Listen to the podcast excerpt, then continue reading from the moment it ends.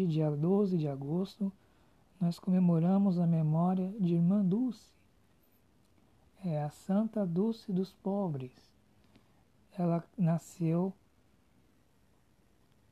no dia 26 de maio de 1914, em Salvador, na Bahia. Ela é a primeira santa legitimamente brasileira canonizada nos últimos tempos. Ela foi filha de um dentista, Dr. Augusto, de Dulce Maria, que seria sua mãe, e recebeu o nome de Maria Rita de Souza Brito Lopes Pontes, um nome grande. Essa menina foi cheia de alegria, ela gostava de brincar, ela gostava de futebol, ela trabalhava e aos sete anos ela ficou órfã de sua mãe. Sua mãe tinha apenas 26 anos na época. Isso em 1921. Em 1922, junto com seus irmãos, ela fez a primeira comunhão na igreja de Santo Antônio do Carmo. E, dali em diante, sendo uma boa cristã desde pequena, ela teve o incentivo da caridade. Ela largou uma certa nobreza que era dos pais dentista, né, para se dedicar aos pobres desde pequeno. Aos 13 anos de idade, irmã Dulce ela começou a visitar e ajudar os mendigos de rua e os doentes. Ela começou a acolher na casa, na própria casa.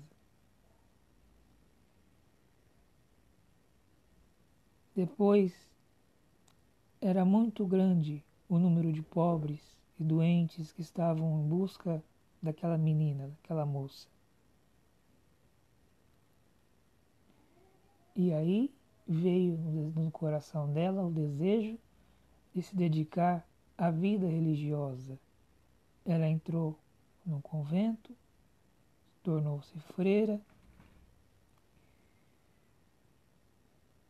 entrou para as, para as, com as irmãs da congregação das Irmãs Missionárias do Imaculada Conceição. Isso em 1933. E ela recebeu o hábito, seria a roupa. Ela fez os votos de castidade, de obediência e principalmente de pobreza, em homenagem à mãe que havia falecido. Como sendo mãe de professora, a irmã Dulce, ela ensinou outras pessoas no colégio católico do convento, lá em Salvador. Mas ela pensava muito nos pobres, muito nos doentes. Então, já em 1935, ela dava uma assistência numa favela é, chamada a Comunidade dos Alagados. E também começou a atender os operários naquela época. É bom dizer que a cidade de Salvador ela foi uma das últimas cidades do país a se desenvolver. Não chegou é, no Nordeste os operários muito tarde ainda. Mais tarde do que na região sul, mais tarde do que na região sudeste, mais tarde do que no centro-oeste a explosão demográfica, as pessoas que moraram lá foram chegando mais tarde, então o desenvolvimento chegou mais tarde. Por isso teve, ainda tem, muita pobreza. Depois ela fez junto da de ajuda um posto médico para atender aquelas pessoas. Uma organização também foi feita, a União Operária, em 1936, e depois foi difundida. Em 1939, irmã Dulce inaugurava o Colégio Santo Antônio, que era uma escola pública própria para os trabalhadores e filhos dos trabalhadores que ali estavam se desenvolvendo e se instalando em Salvador. Em 1949, 1950, ela estava ocupando terrenos. Então, ela ia fazer uma missão em Salvador, ocupava um terreno. A prefeitura achava que aquela construção ou aquela obra era ilegal, então expulsavam ela de lá. Aí ela procurava outro campo, tiravam ela. Até que chegou um momento que ela conversou com o prefeito de Salvador, o ACM Neto, o Antônio Carlos Magalhães, ACM Neto é o filho, é o filho dele, que entrou no consenso que deixasse que ela fizesse as obras. Depois de tanto se cansar do poder público, de não dar atenção, ela pegou um galinheiro que estava do lado do convento, um galinheiro do convento mesmo. Abriu, fez uma construçãozinha ali e fez um hospital. Hoje é um enorme hospital. Esse hospital chama Obras de Irmã Dulce. Ele trata. É um hospital de referência na Bahia, no Nordeste. Trata câncer, um hospital assim, de, é, maravilhoso, as obras maravilhosas, Hospital do Coração, uma grande estrutura que ela não imaginava que teria anos depois de sua morte. Ela deu acolhimento aos primeiros 70 doentes ali na época. Depois, é, ela começou a dar o atendimento nos anos 50, aos presidiários. Em 1960, ela montou um albergue com 150 leitos. E, em 1980, ela viu o Papa João Paulo II, hoje santo. São João Paulo II, quando veio ao Brasil pela primeira vez, em 1980, ele teve a graça de ir em Salvador e também em outras 14 cidades do país. Quando chegou em Salvador, ele visitou a irmã Dulce no convento e a parabenizou pela generosidade, pelo trabalho que ela fazia.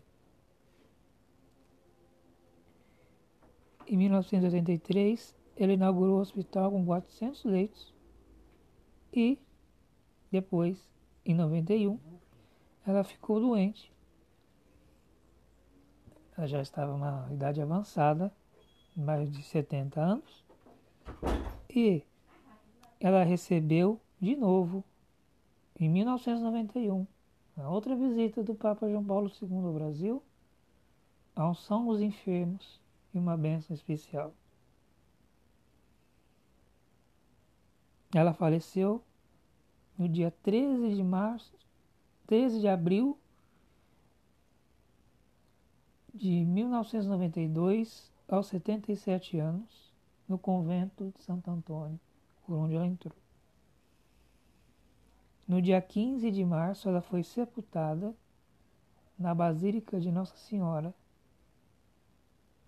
da Conceição da Praia, na cidade de Salvador. A cura de uma mulher com hemorragia há muitos anos, cerca de dez, mais de uma década, foi a primeiro milagre atribuído à irmã Dulce pela intercessão da irmã Dulce.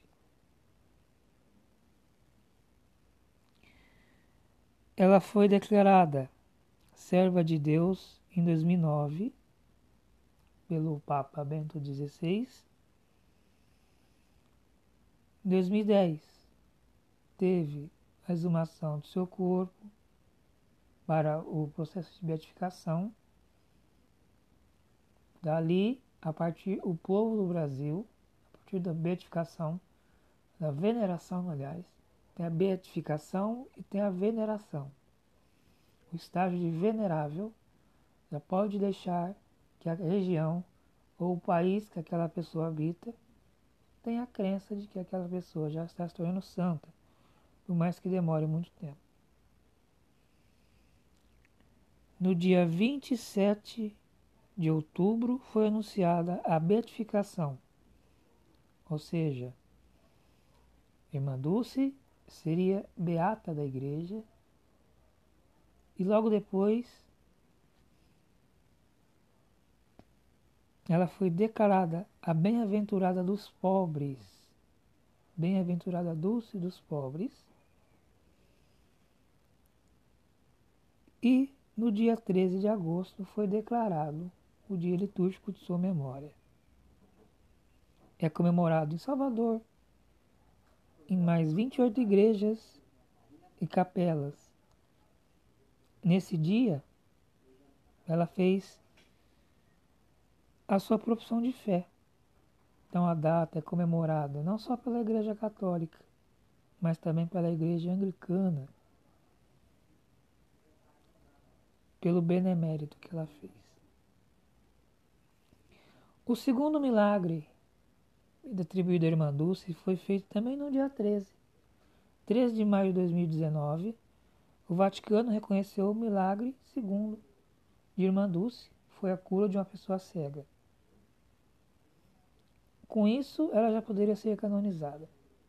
Aí, no mês de julho de 2019, o Vaticano anunciou que no dia 13 de outubro de 2019, Irmã Dulce com mais alguns santos, estariam sendo reconhecidos oficialmente santos da Igreja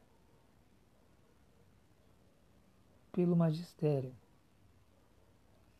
O Papa, na homilia, disse que os cinco beatos que foram canonizados, que eu me lembro também, teve a Madre Paulina do Sagrado Coração de Jesus, Oscar Romero, Dom Oscar Romero e mais alguns.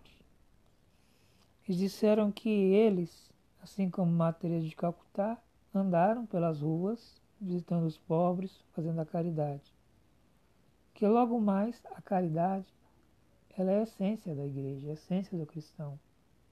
O cristão que não for caridoso, que não tiver compaixão com o outro que sofre, sejam sofre de doenças, sofre de problemas de financeiros ou sofre de problemas é, espirituais, um cristão que não presta socorro ao seu irmão, ele não é um cristão de verdade, muito menos um católico. Porque Jesus se dá a nós todos os dias, principalmente aos domingos, na Eucaristia. Jesus se consumiu por nós na cruz. Depois dessa canonização, foi feito o primeiro santuário no Brasil dedicado à Irmã Dulce.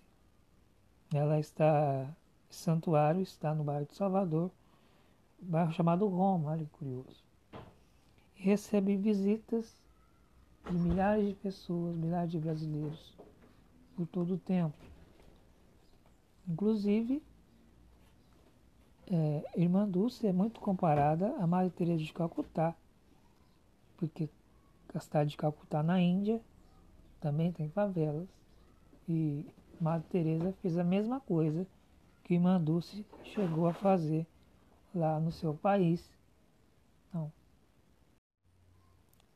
oremos a oração à Irmã Dulce dos pobres. Em nome do Pai, do Filho e do Espírito Santo. Amém. Senhor nosso Deus, lembrados de vossa filha, Santa Dulce dos pobres, cujo coração ardia de amor por vós e pelos irmãos. Particularmente os pobres e excluídos nós os pedimos. Dai-nos idêntico amor pelos necessitados. Renovai nossa fé e esperança. Concedei-nos, a exemplo desta vossa filha, viver como irmãos. buscando diariamente a santidade, para sermos autênticos discípulos missionários de vosso Filho Jesus Cristo. Amém. Santa Dulce dos Pobres, rogai por nós. E assim termina mais um episódio do programa Permanecer em Mim. Fiquem todos com Deus. Até uma próxima.